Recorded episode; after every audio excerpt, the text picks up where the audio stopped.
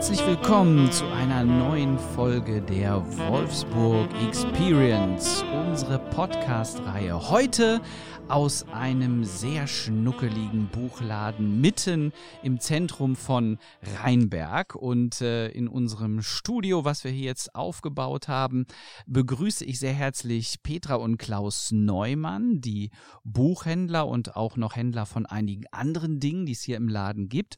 Und zum wiederholten Male Frau Professor Dr. Gabi Herchert, die diese Podcast-Serie nach Kräften unterstützt und auch die Idee hatte, dass wir heute hier in der Buchhandlung Schiffer zu Gast sind, am Holzmarkt in Rheinberg, was ich noch gar nicht kannte, das Stadtzentrum, also auch ein Besuch wert, wunderschöne alte Gebäude, hat mich so ein bisschen an die E.T.A. Hoffmann-Zeit erinnert, so das Vetters Eckfenster, also so eine kleine Zeitreise. Und eine Zeitreise ist auch das, was wir heute in dieser Folge versuchen. Wir machen nämlich einen völlig verrückten thematischen Spagat. Wir reden einerseits über die Folgen der Pest im Mittelalter. Wir haben ja in der letzten Folge so die Frage geklärt, was ist die Pest, was ist der Corona-Erreger und äh, wie waren eigentlich die Ausbreitungswege im Mittelalter.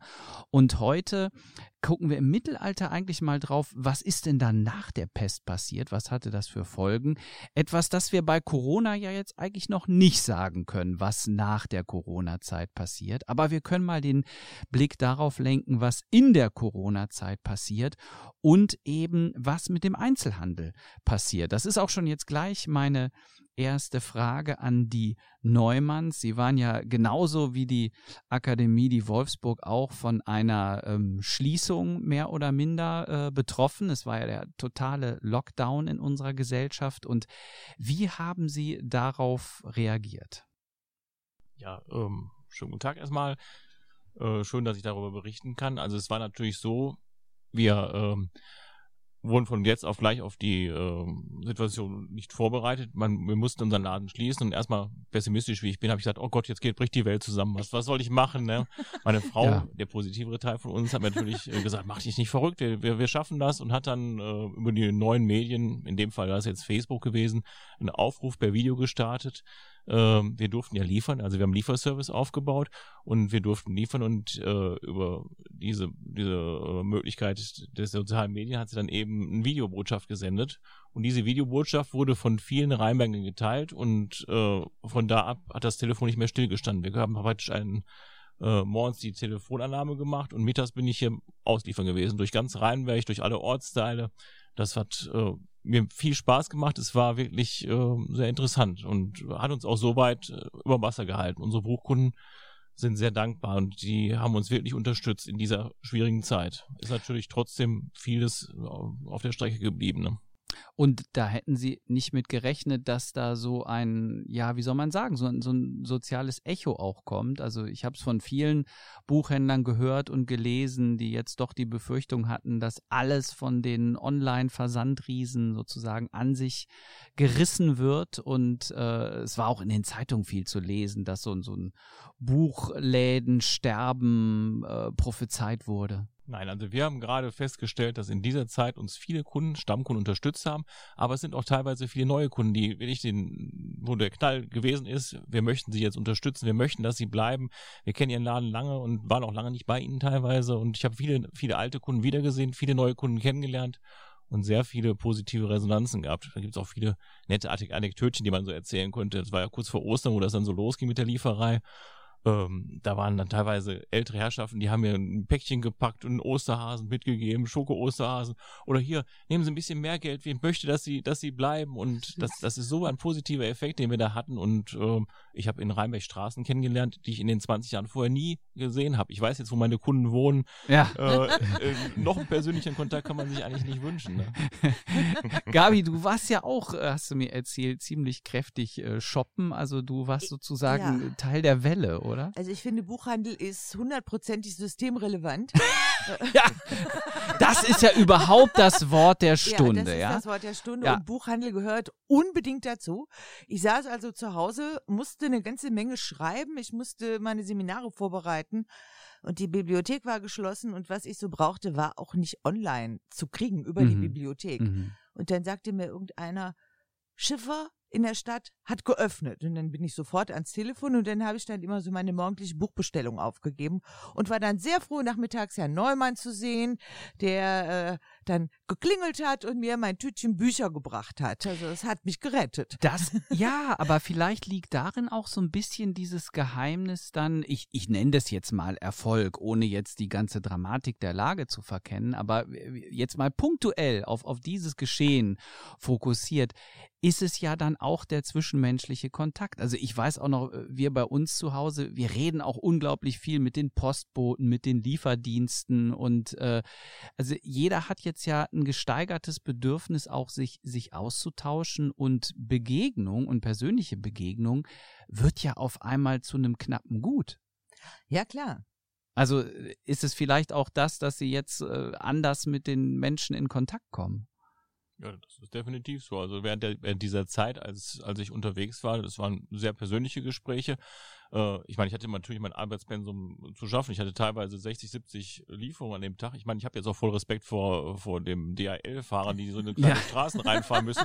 Ich mit meinem kleinen Auto äh, habe das dann irgendwie schnell geschafft. Und aber trotzdem ist es immer Zeit für ein persönliches Gespräch geblieben und hat auch äh, wirklich Spaß gemacht, diese Zeit. Und wir haben diesen Lieferservice auch nach der Öffnung weiter beibehalten. Also wir mhm. machen das trotzdem zweimal die Woche jetzt noch, nicht mehr so oft. Aber das ist auch ein äh, Punkt, den wir mit aufgenommen haben, den wir jetzt auch ähm, forcieren werden, indem wir demnächst zum Beispiel so ein Lieferfahrrad, so ein elektronisches anschaffen, ja. zusätzlich dann. Ne? Ja. Also wir investieren auch in die Zukunft dann. Ne? Ja.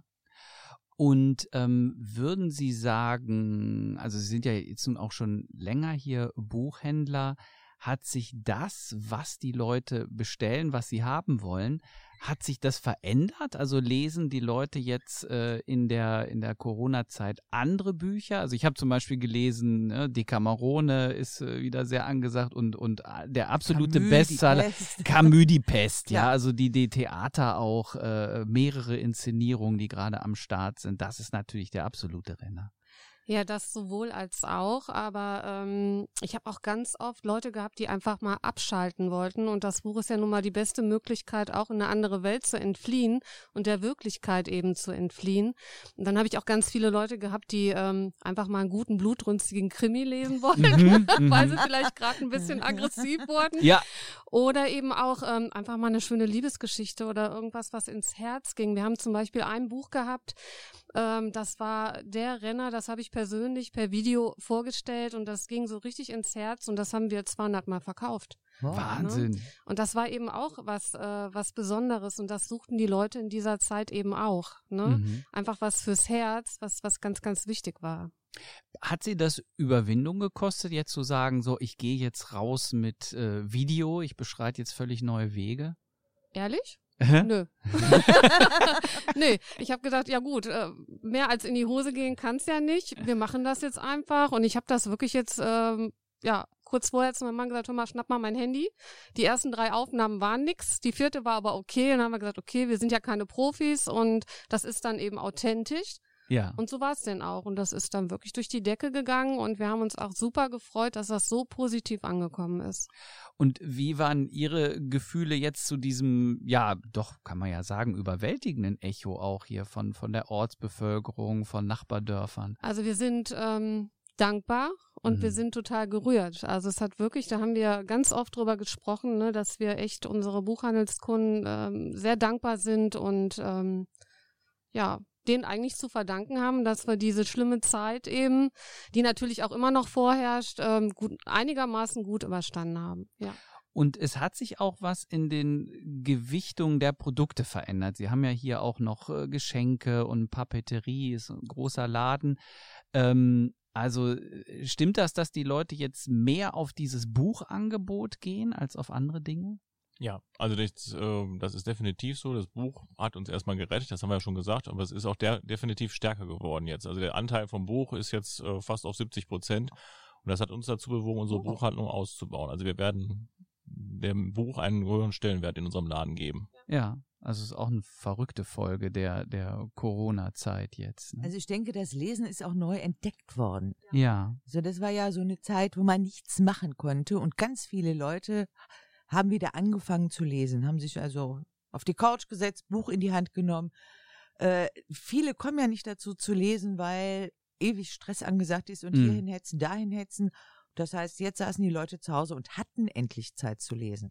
Das merkt man auch daran, wie sich die Tageszeitung verändert. Also äh, früher, äh, ich meine, Kultur ist sowieso immer schwierig, ja, vom Umfang, aber früher waren es eigentlich nur dann so die großen Konzerte, ne, Arena und, und Stadion und was nicht alles. Und jetzt eine Buchbesprechung nach Ja, der anderen. Ja, also auch die Zeitungen haben das Lesen entdeckt für sich. Also ich finde das sehr positiv und ich hoffe, dieser Effekt hält sehr lange an. Ja, also es, es ist wirklich, das, das ein Leid ist des anderen Freud. Auch meine, meine äh, Friseurin sagte, ich bin jetzt auf einmal systemrelevant. Ja, Wieso also hast erst, du denn schon Friseurtermin du, gehabt? ich war aber, Hallo? sieht man doch hier, ich war beim Friseur. Ist alles wieder, alles wieder kurz. Ja, meinen Kollegen Okay. geht's wie Ihnen, die brauchen eigentlich nie, ne, Rasierapparat reicht dafür. Nein, aber das war natürlich auch eine, eine besondere Erfahrung, so die ganze Zeit immer die Maske im Gesicht halten, aber sie hat mich durch dieses ganze neue Prozedere da wirklich charmant äh, durchmanövriert, selbst Haare waschen ging und äh, ja, sie sagte ja gut, diese sechs Wochen äh, Schließung der Läden, das hat sie gerade noch hingekriegt aus ihren Ersparnissen und jetzt wäre es aber auch verrückt, äh, auf einmal als Friseurin systemrelevant zu sein. Also ich kann jetzt ähm, vielleicht auch so ein bisschen aus Erfahrung sprechen. Meine Freundin hat hier einen Friseurladen und nicht jeder hat ähm, so einen langen Atem ne, und hat vielleicht auch so einen Puffer. Ne? Also die müssen schon ganz schön knapsen. Und dass die jetzt wieder aufhaben dürfen, ist zwar schön, aber die haben natürlich riesen Auflagen bekommen ne? und die können bei weitem nicht das auffangen, was sie in den sechs bis acht Wochen dann äh, verloren Nee. haben. Ne? Nee, nee, das auf jeden Fall. Also die Einbußen sind da. Aber immerhin können die Friseure wieder arbeiten. Ja, das auf jeden also Fall. Ja. es, es ist ja auch so, wenn man jetzt auf, auf die Kunstszene guckt, das ist ja auch sehr unterschiedlich. Ich sag mal, die Autoren, die können natürlich alle weiter schreiben, ja, und da jetzt gelesen wird, denke ich, verläuft jetzt auch die Verlagsmaschinerie wieder und, und das geht alles wieder, das kommt alles jetzt schon wieder ins Laufen. Aber die ganzen ausübenden Künstler, Theater, Musiker, äh, Schauspieler aller Art, äh, das, das ist ja dramatisch. Also denen brechen die Einkünfte bis teilweise noch weit in dieses Jahr weg. Ja, wobei einige von denen natürlich auch tolle neue Formate gefunden haben. Ja, Also da, ohne sieht, Frage. da sieht man ja auch, dass die sich sehr schnell in Teilen anpassen können. In Teilen ja, wobei man natürlich sagen muss, mit den Online-Formaten verdient man ja kein Geld. Ne? Das ist ein Problem. Auch, ja. auch jetzt mit der, äh, so super ich die finde, unsere Reihe Wolfsburg Experience, aber verdienen wir auch natürlich keinen Cent mit. Ne? Wir, wir bleiben sichtbar, wir bleiben im Gespräch Ja. und, und wir können auch jetzt nochmal neue Trends setzen. Ich finde es auch eine kreative Freisetzung, auf was für thematische Ideen wir jetzt kommen. Das ist sehr kreativ. Ja, aber es ist natürlich keine Cash-Cow, ne, in Ja, dem klar. Sinne sondern äh, das, das können wir uns jetzt erlauben und machen das, aber ähm, irgendwann muss man auch wieder sich fragen, w- womit verdienen wir eigentlich ein bisschen Geld. So.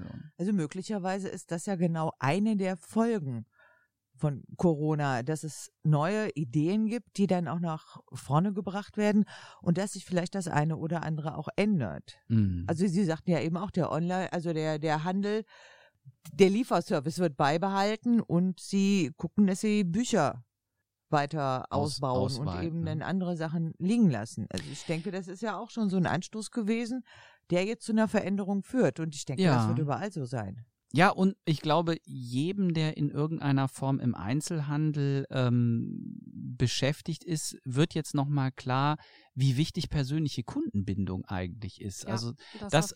Das, was ja. früher so mehr oder minder zufällig passiert ist, so das kleine Pläuschchen beim, beim Gespräch, äh, beim Einkaufen, das äh, wird einem jetzt nochmal klar, dass da auch letztendlich die Existenz dran hängt. Ja, ganz genau. Hat einen ganz anderen Stellenwert bekommen, ne? Ich weiß es auch von- ja. Von großen Buchketten, wenn ich da teilweise einkaufe und da ist Geraffel, dann steht man da in einer Schlange mit 20 Leuten, da muss das derartig schnell gehen an der Kasse, Mhm. dass man da durchkommt. Also da wagt man überhaupt nicht, äh, da nochmal die Kassiererin anzusprechen, weil da kriegt man gleich einen ins Kreuz vom Kunden hinterheim. Ja. Ne? Aber du das musst das ja- anders sehen.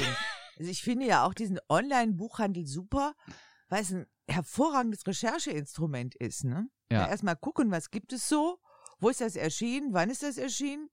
Ja, und dann anrufen und sagen, ich brauche das. Genau, und dann bei uns bestellen. So ist der richtige Weg. Genau so. So ist der Weg. Das Genau. Blatt wendet sich gegen Amazon.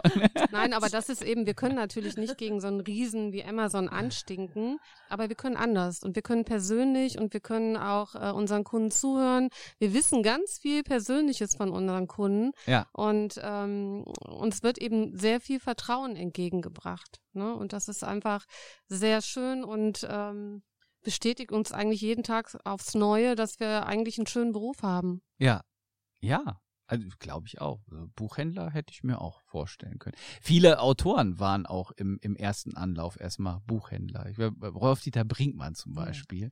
Weil Dem hat es aber nicht gefallen. Der wollte dann schreiben. Ich könnte, wenn ich mich zur. Ruhe setzen, setze, ein Antiquariat aufmachen. Ja, Allein mit deinen eigenen Beständen, Gabi. Ja. Da brauchst du gar nichts weiter Ich brauche gar anschaffen. nichts anderes. Ich, Nein, nein, nein. Jetzt, jetzt machen wir mal so einen kleinen Schwenk zu unserem zweiten Thema, die, die Auswirkungen der Pest. Also das ist jetzt ein, ein kleiner Sprung. So um wie viele hundert Jahre gehen wir jetzt zurück? So naja, Pest begann 700? 1348. 1348, das, das große Datum. Aber äh, der Unterschied ist prinzipiell gar nicht so riesengroß. Seuchen bringen immer bestimmte Dinge mit sich und die bleiben ziemlich gleich. Dazu gehört natürlich der Niedergang des Handels, klar, Ja. Und nicht Wenn- nur des Buchhandels. und nicht nur des Buchhandels. Amazon gab es ja damals auch noch nicht. Amazon gab es Es damals noch nicht. Gab auch wenig erschwingliche Bücher in der Zeit. ne? ja, fast Das, keine. Das, ja. mit Lesen und Schreiben war das alles ja da noch nicht so weit her. ja, vor allen Dingen brauchtest du ja erstmal eine ganze Herde von Kühen, bevor du dir ein Buch basteln konntest. Richtig. Und da brauchtest du sehr viel Geld zu. Deshalb war das mit den Büchern damals nicht so Auch- relevant. Auch wenn viel auf eine Kuhhaut geht, aber. Ja, nicht alles geht auf eine Kuhhaut. Ja. Du brauchst manchmal mehrere Ja. Kuhhäute. Und sie muss bezahlt nachdem, werden. Die muss bezahlt werden. Wer schlachtet jetzt seine Kuh, weil er einen Brief schreiben will? Also das ist äh, So habe ich das noch nie gesehen. kannst du besser einen Boten schicken. Ne? ja, ja, stimmt. Das stimmt. Ja, aber also du sagst, es, es sind teilweise vergleichbare Auswirkungen, Niedergang des Handels. Und das ist jetzt ja auch in Corona so. Also alle Meldungen besagen, es ist wahrscheinlich der größte wirtschaftliche Breakdown äh, seit dem Zweiten Weltkrieg. Also man kann das Ausmaß immer noch gar nicht äh, beziffern. Ähm, das wird sich alles erst noch rausstellen, wie dramatisch das wird. Das wird sich rausstellen. Im Mittelalter ist auch zunächst mal der globale Handel eingebrochen. Also wir Ja. hatten ja letztes Mal auch darüber geredet, dass über Kaffa, das heißt über den Handel mit dem äh, Orient, die Pest eingeschleppt worden ist und der globale Handel hat erstmal einen dramatischen Rückgang Mhm. erfahren müssen. Aber langfristig ist es natürlich dann wieder zu neuen Formen von Globalisierung gekommen. Also die Konzentration auf Regionales war auch nach der Pestepidemie im Mittelalter ganz klar. Mhm. Und die äh, Erneuerung. Das heißt, Arbeitskräfte fehlten. Das haben wir ja diesmal nicht. Also bei Corona fehlen ja jetzt keine Arbeitskräfte, da fehlen ja eher die Arbeitsplätze im Ja, Augenblick. ja, eben. Die Leute dürfen in vielen Branchen gar die nicht dürfen arbeiten. nicht arbeiten, gehen. aber sie wer- sind genügend Leute da. Ja. Im Mittelalter war eine große Folge, dass einfach Leute fehlten. Mhm. Was natürlich damit zu tun hat, dass die Pest um ein Vielfaches tödlicher ist als Corona. Manche reden auch von einer goldenen Zeit der Lohnarbeit. Weil dann besser Weil es bezahlt werden musste. Alle suchten nach Arbeitskräften. ja. Das machte sich als erstes bemerkbar in der Landwirtschaft. Da, das ist auch eine interessante Parallele. Was ist systemrelevant? Ja. Bei der Pest hat man dann festgestellt, die Knechte und Mägde sind ausgesprochen systemrelevant. Mhm. Denn wenn die Ernte auf dem Feld liegen bleibt, weil keiner sie einholen kann, dann gibt's auch kein Brot. So. Das Thema haben wir jetzt ja auch. Ja, klar. Also dass die Erntehelfer-Diskussion ist ja virulent äh, gewesen und sogar Studierende gehen auf, auf den Acker. Ja, und die sind im späten Mittelalter dann auch besser bezahlt worden. Mhm. Denn war ganz klar, wenn die nicht ordentlich bezahlt werden, dann gehen die in die Stadt, da fehlen auch jede Menge Arbeitskräfte.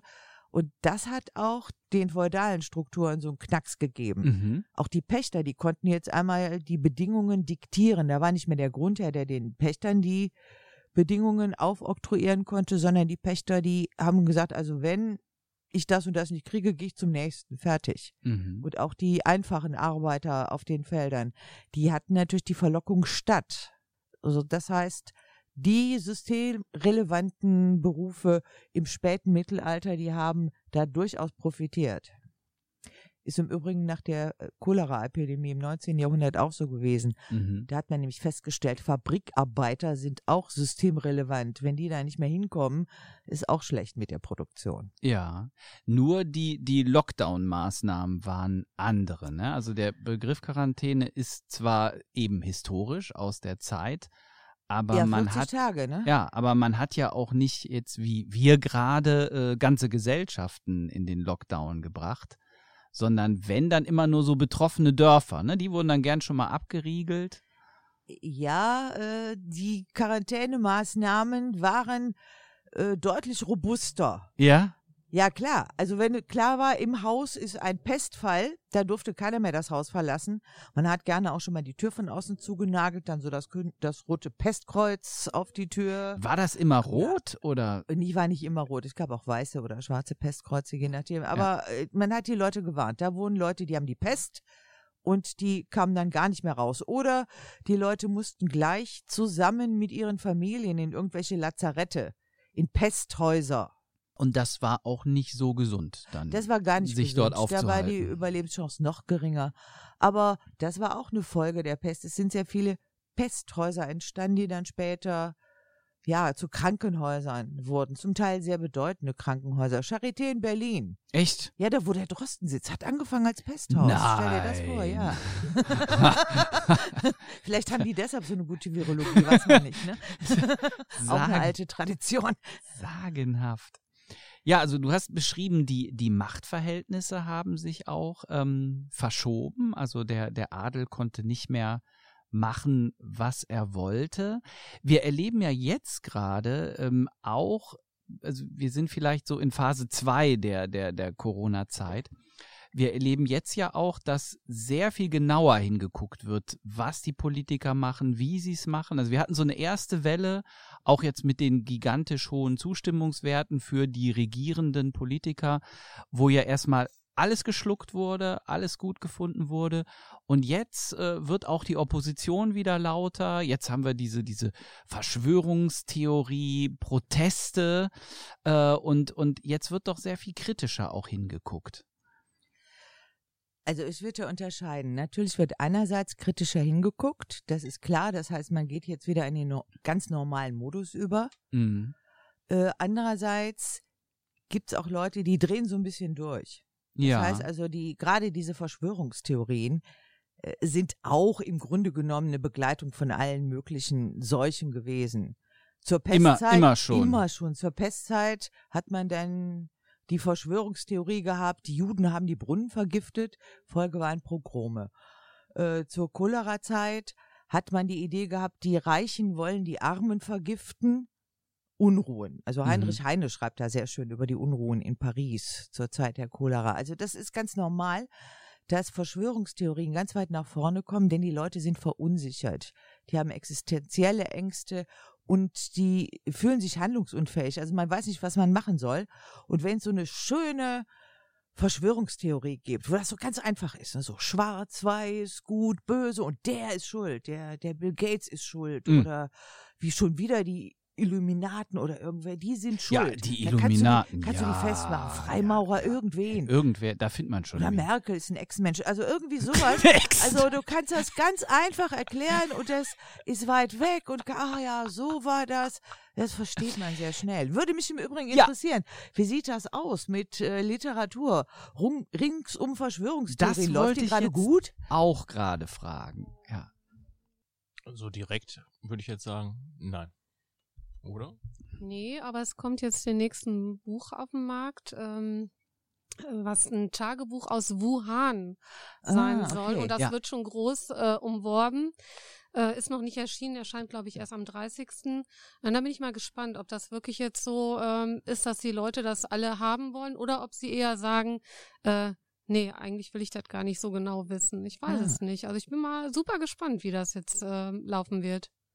Aber ich meine, literarisch gibt's ja auch unglaublich viel hier Da Vinci Code und was nicht alles, äh, was auch viel verfilmt worden ist. Ja, Also klar. Fürs Kino ist ja Verschwörungstheorie auch dankbar ohne Ende. Ja, für die Literatur auch. Ja. Aber schwierig ist immer, wenn Verschwörungstheorie politisch wirksam wird. Ne? Mm. Das ist Mm. dann hochbedenklich. Das finde ich auch manchmal befremdlich.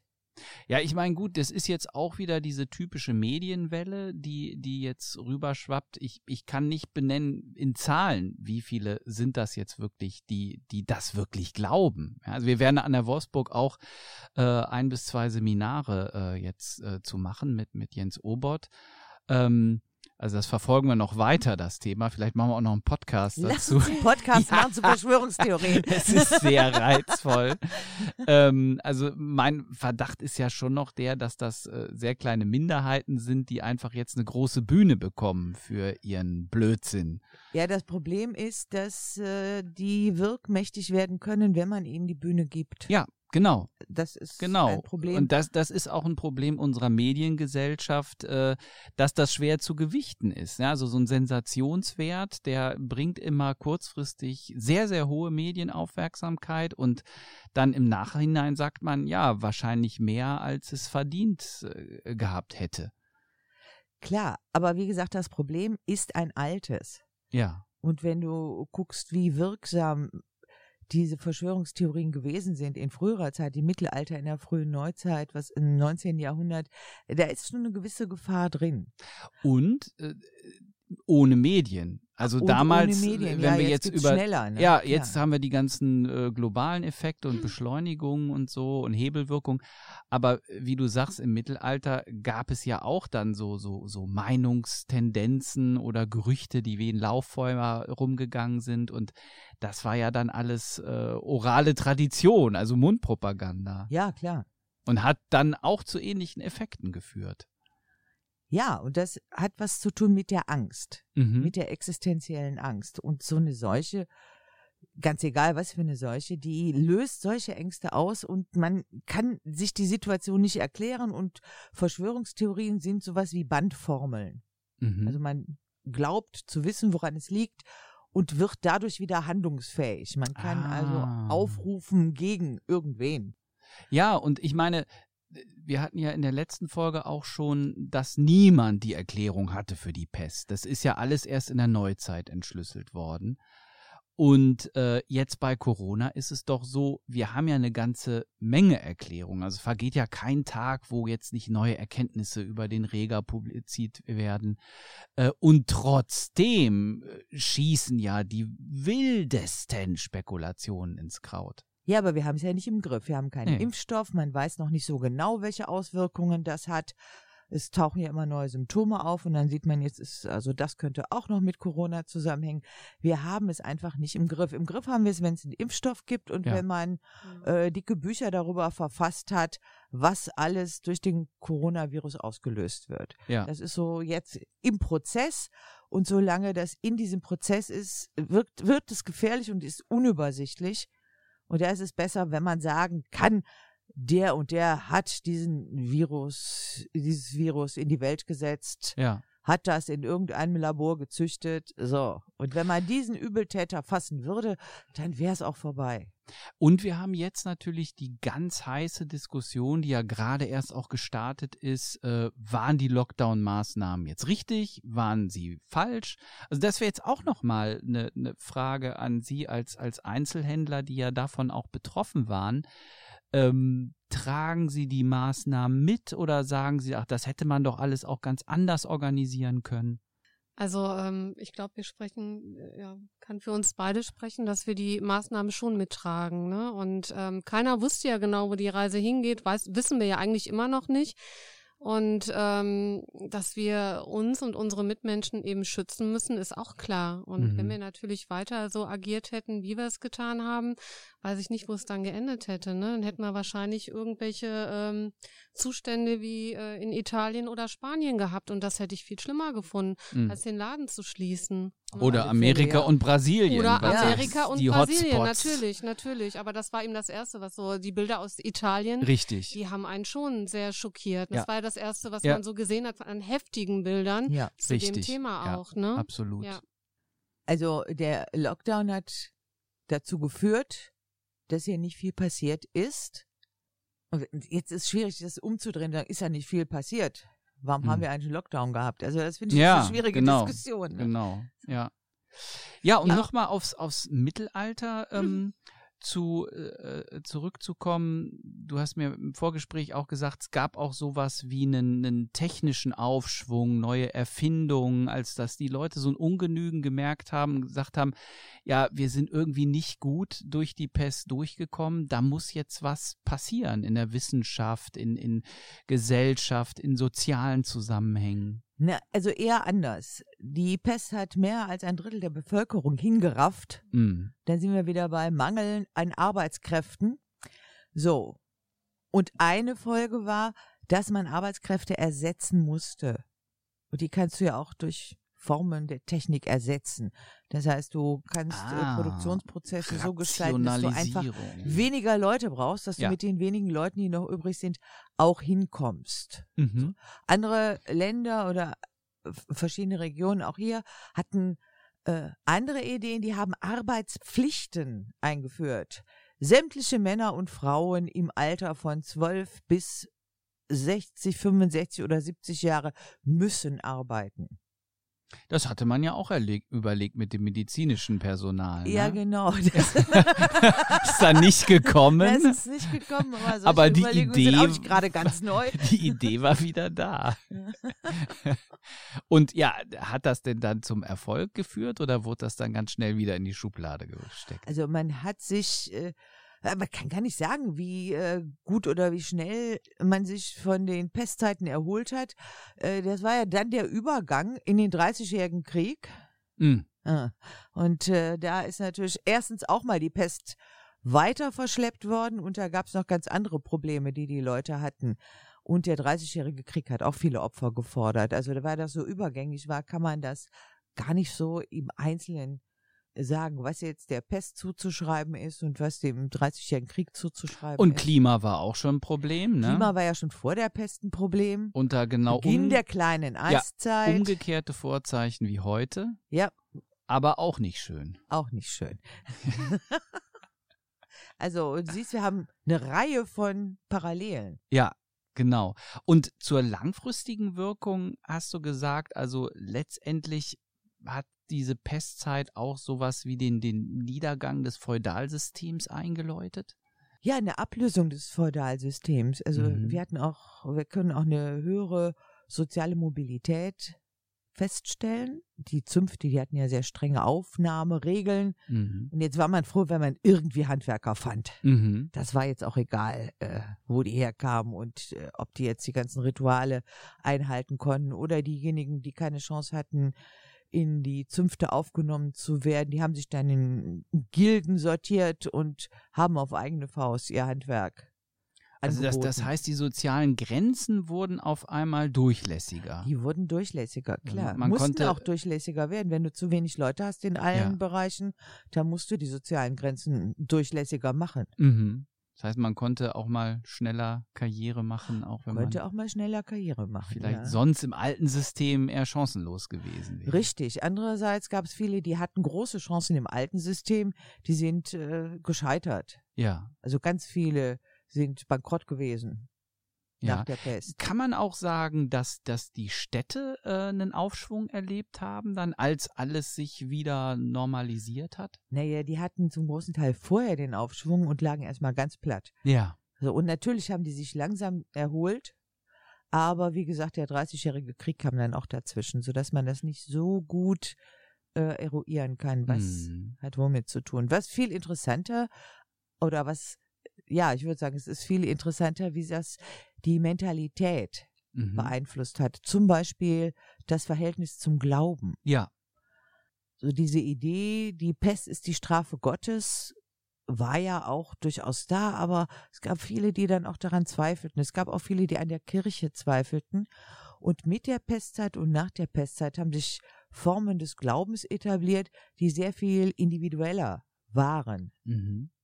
Also ganz große Zeit der Beginnenhäuser oder äh, wir haben religiöse Vereinigungen, Laienvereinigungen, die ordensähnlich gelebt haben. Und im Grunde genommen ist durch diesen Zweifel an der Kirche im Laufe der Pestzeit der Weg geebnet worden, der dann direkt zur Reformation geführt hat. Mhm. Also die Leute haben so ein bisschen mehr ihre Glaubensfragen selber in die Hand genommen. Selber in die Hand genommen. Also das, was die Kirche da so an manchen Orten gemacht hat, das konnte man auch nicht teilen. Ja. Oh, Also das, der Pfarrer, der dann ganz schnell schon weg war, wenn die Pesten hatte. also das heißt so, dass das Vertrauen in die Institution ist eher erschüttert worden. Das ist erschüttert worden. Auch das Vertrauen in die Stadtobrigkeit ist erschüttert worden. Das Mhm. war auch im Mittelalter äh, so eine, ja, so ein Kampf zwischen der, zwischen der Obrigkeit und den Leuten. Also gerade auch was Maßnahmen anbelangt, Quarantänemaßnahmen oder so ein Mhm. Lockdown im Mittelalter. Ja. Äh, das wollte niemand. Man kannte die Folgen. Wenn man nicht arbeiten kann, kann man kein Geld verdienen, kann man kein Brot kaufen. Mhm. Wird man verhungern. Also mit aller Kraft gegen diese Maßnahmen stemmen. Und dann trifft die Krankheit halt den, den sie trifft. Ne? So, Privates Pech. genau. Ja, da stehen wir natürlich heute wirklich an einem ganz anderen Punkt. Also alle diese ganzen Ideen mit Herdenimmunität und ach, lass doch einfach laufen. Die Staaten, die das versucht haben, äh, die mussten ja eigentlich alle doch eher umschwenken auf diesen, ich nenn's mal, besonneneren Kurs, den jetzt Deutschland auch fährt. Und das ist ja zumindest jetzt in der Anfangszeit, in den ersten drei Monaten auch also auf jeden Fall weniger hinterfragt worden, als ich das angenommen hätte und weniger, wie du gerade beschreibst, als es im Mittelalter passiert ist. Ja, das war so die, der erste Augenblick der lähmenden Angst. Mhm. Ich habe so eher den Eindruck, dass das mittlerweile lockerer gesehen wird. Und ich habe auch so Mhm. ein bisschen den Eindruck, dass das den Unmut umschlägt. Ja. Würden Sie, merken Ja. Sie das auch? Dass da so. Ja, also ich ähm, glaube einfach, je länger die Maßnahmen jetzt anhalten, äh, desto mehr brodelt es so in den Menschen, desto mehr hinterfragen die die ganze Geschichte und äh, nehmen auch viele Sachen gar nicht mehr so ernst. Mhm. Ne? Das Mhm. ist, glaube ich, ähm, ich weiß nicht warum. Teils sind die Sachen ja auch gelockert worden und aufgrund dessen wird es einfach nicht mehr so ernst genommen. Ne? Also viele auch im privaten Bereich nehmen das so gar nicht mehr ernst. Ja, und diese, diese Phasen der, der Ungeduld im Mittelalter, also ich, ich finde das interessant, wie viele äh, Parallelen man da jetzt äh, findet, auch zur, zur Gegenwartszeit. Und ja, und vieles steht uns ja wahrscheinlich auch noch bevor. Und wir versuchen im Grunde jetzt so ein bisschen prophetisch auch ins Mittelalter zu gucken, um zu schauen, was, was kommt denn alles noch. Ne? Das ist so die Logik der Seuche, ne? Ja, genau. Und du, du hast mir erzählt, es, es gab eben einen, einen Individualisierungsschub, äh, dass sich der Mensch auch in allen Künsten, Musik, Literatur mehr selbst betrachtet hat, sich also durch die, dieses im Angesicht des Todes sein und, und durch Todesangst durchzugehen, irgendwie auf einmal so die, die Selbstwahrnehmung verändert hat. Es gibt ja zwei Möglichkeiten, darauf zu reagieren. Das eine ist ja, dass man noch frommer wird, Mhm. dass man sein Leben so ganz in die Hand Gottes gibt und äh, dann aufs Jenseits setzt. Das war auch Auslöser für diese anderen Formen der religiösen Aha, Bewegungen. Also die okay. Leute suchen ein direktes Verhältnis zu Gott. Das heißt aber auch, das Verhältnis zu Gott wird individueller. Ja. Da braucht man die Kirche eigentlich gar nicht mehr so sehr als Instanz zu. Mhm. Mhm. So die andere Möglichkeit ist, dass man ganz aufs Diesseits setzt und das Jenseits so schleifen lässt und sagt so hier und jetzt. Und die Todeserfahrung, die sagt, die zeigt ja auch, das kann jeden Augenblick vorbei sein. Also jetzt hier alles genießen. Es ist so ein bisschen die Situation wie aus dem Decamerone, ne? Ja, die sich genau, dann in so ein ja. Landhaus flüchten und dann nochmal sich äh, alle tollsten Geschichten erzählen gegenseitig, weil äh, wer weiß, ob einer jetzt den Erreger mitgebracht hat und morgen sind wir alle tot. ne? Genau so. Oder weil im Mittelalter sah man noch immer eine steigende Rate von Kriminalität. Aha. Das ist ja auch egal. Gibt ja auch keinen mehr, der es verfolgen könnte. Die Richter sind auch im Ernstfall geflüchtet oder schon tot. Also es ist egal. Es ist vollkommen egal. Das heißt, hier und jetzt zählt. Und das bringt natürlich mit sich, dass das Individuum eine viel größere Bedeutung hat. Ja. Man kann sagen, dass die Pest auch den Formen der Renaissance so die, den Weg gebahnt hat. Türöffner. Türöffner, du hast ja Renaissance, die Porträts, ne, Mhm. der, der, so der Einzelne, so mit dem Pickel hier und mit, ne, das ist Ja. die Person. So im Mittelalter, da sehen die ja alle gleich aus. Auch die Ja. Heiligen. Auch, ja, du hast, oder auch Nonnen, dann hast du so zehn Nonnen auf dem Bild, sehen alle gleich aus, ne? Also diese- Geklont. ja, wie geklont. Also du hast nicht diese individuellen Züge, aber in, in äh, der Malerei der Renaissance hast du ganz individuelle Züge. Und da hast du auch, ja, das, das Gefühl davon, da, der Einzelne ist wichtig, der Einzelne äh, hat Bedeutung. Ja. Das heißt, Auf der Riesen- anderen ja. Seite, also das kann ich alles super nachvollziehen, aber mir scheint jetzt ein Effekt der Corona-Krise, also im augenblicklichen Mhm. Zeitraum, wo wir jetzt stehen, doch der zu sein, dass viele Menschen den, den Wert von Gemeinschaft sehen und jetzt gerade ein unglaubliches Bedürfnis haben, auch wieder in Gruppen zusammenkommen zu dürfen. Äh, also ich habe jetzt äh, Sommerakademie habe ich jetzt für die Jugendlichen geöffnet, die die schon mal bei uns im Haus waren und es war in zwei Stunden ausgebucht und nach fünf Stunden hatte ich äh, nochmal 22 auf der Warteliste. Das habe ich in 20 Jahren noch nicht erlebt. ja, und äh, ja, das sind viele Studierende und denen fällt jetzt natürlich im Online-Semester auch die Decke auf den Kopf. Die wollen raus. Ja klar, bei den Reisebeschränkungen ist das Ja. ist Mülheim an der Ruhr ja schon ein Event. Also, Ja, und bei uns ist immer schön, ne? Bei euch ist auch zu Nicht-Corona-Zeit. Aber ja, das vielleicht auch als Abschlussfrage hier an unsere Buchhändler. Also Sie sagen jetzt, Sie, Sie, Sie möchten Ihre Freunde und Bekannten auch schützen, aber äh, haben Sie das auch? Also vermissen Sie Gruppen, vermissen Sie Feiern, vermissen Sie Konzerte? Ja, das auf jeden Fall. Also ähm, ja, diese diese menschliche Nähe, die Ja. vermisst man natürlich. Äh, Ich meine, kein Mensch ist dazu geboren, allein zu sein, ne? Und ähm, das ist auch ein ganz wichtiger Aspekt. Also was ich auch ganz wichtig finde, diesen Körperkontakt, ne? Einfach Ja. jemand, den ich, den ich mag, auch mal herzen zu Mal können, drücken. ne? mal Genau, knuddeln. einfach Ja. mal ja, Ja. knuddeln, Ja. drücken, ne, ein aufschmatzen, ne, einfach äh, so das vermisst man schon und überhaupt auch äh, Freunde zu treffen und ich glaube auch ganz ähm, so im Nachhinein, wenn das mal alles ausgestanden ist, ähm, werden auch viele Leute ähm, Depressionen haben Ja, aufgrund dessen, ne? auf jeden gibt ja Fall. äh, Mhm. auch viele Leute, die dann jetzt gar nicht rauskommen und auch viele alte Leute oder auch Ja. Leute, die vielleicht jetzt schon an Depressionen leiden. Das Klar. macht ja auch was mit Mhm. Ne? Mhm. Es macht mit uns allen ja was. Es verändert Mhm. schon unsere Sichtweise und ähm, kann uns schon manchmal ganz schön runterziehen. Ne? Ja, ich glaube auch äh, studienmäßig ist nicht jeder dafür geschaffen, Ja. alles nur online bei sich zu Hause zu machen. Also die, die Erstsemester tun mir jetzt wirklich leid, die dieses ganze, äh, ja, die eigentlich keine Uniluft schnuppern Ja. können, wie man das so sagt. Ja, der fehlt ne? zu die Hälfte. Auch die Ja. Seminare sind andere. Ja, Das hat unterschiedliche Gründe. Einmal ist natürlich auch die Technik nicht so äh, auf dem neuesten Stand hier in Mhm. dieser Republik. Äh, Hm.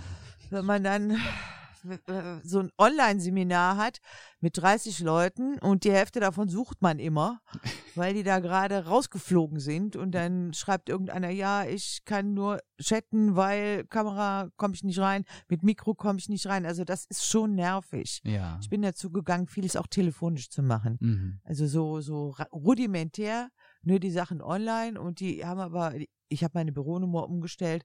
Rufen Sie mich an, wenn Sie Fragen haben. Dann Mhm. telefoniere ich dann schon mal so eine halbe Stunde mit den Studis und erzähle denen was und die erzählen mir, was sie wollen. Also diese Online-Geschichten sind fragwürdig. Ja. Aber auch natürlich die Vernetzung der Studierenden untereinander. Klar. Ne? Also du musst doch Kontakte knüpfen, du musst in Lerngruppen musst du dich einfach sehen. Ja, Das Studium heißt nicht- ja auch, dass man gemeinsam in der Mensa abhängt und Ja. eben nicht in die Vorlesung Ja. geht oder dass man sich abends zum Grillen verabredet. Also das Ja. gehört ja zum Alles Studium alles mit ne? dazu Ja. und ist jetzt mal alles nicht mehr, ne? Ah, Ich habe noch eine Sache. Also wir haben gesagt, wenn das mal alles ausgestanden ist, ähm, dann machen wir bei uns zu Hause Party ohne Grund. Eigentlich, ja, eigentlich haben wir dann einen Grund, ne? Aber so Ja. Party ohne Grund, einfach, äh, wir laden alle Bekannten und Freunde ein und mal gucken, was dann passiert. So, Ja. da haben wir uns fest vorgenommen und das ziehen wir auf jeden Fall auch durch, ne? Das Ja. ist eine gute Idee, ja. Ja. Wenn der Impfstoff da ist. Wenn der Impfstoff da ist, ja. Ja, aber Ich- irgendwann ist er ja da. Ich ne? hoffe ja auf Ende des Jahres. Also wir forschen jetzt mit so einem Hochdruck. Ich dran. wage keine Prognose. Nein, ist vielleicht noch zu früh. Ja. Aber ich finde, wir haben in unserem Podcast hier diesen, diesen verrückten Spagat zwischen Corona-Krise jetzt und Situation des Einzelhandels und Pest im Mittelalter und was die für Folgen hatte, haben wir sehr gut hingekriegt und es sind ganz erstaunlich viele Parallelen. Und ich stelle jetzt nochmal die gleiche Okay. Frage äh, zum Abschluss wie, wie in der letzten Folge, wo du die vehement verneint hast. Äh, weiß ich noch sehr gut. Kann man aus der Geschichte lernen. Nein. Du bleibst einfach knallhart dabei. Warum machen wir das alles hier, Gabi? Das klären wir vielleicht in der nächsten Folge Das auf. klären wir in der nächsten Folge der Wolfsburg Experience. Bis dahin bleiben Sie gesund. Danke fürs Zuhören und bis zum nächsten Mal. Tschüss.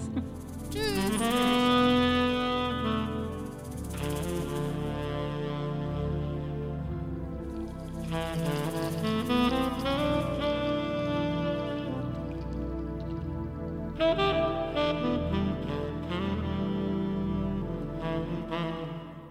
Mm-hmm.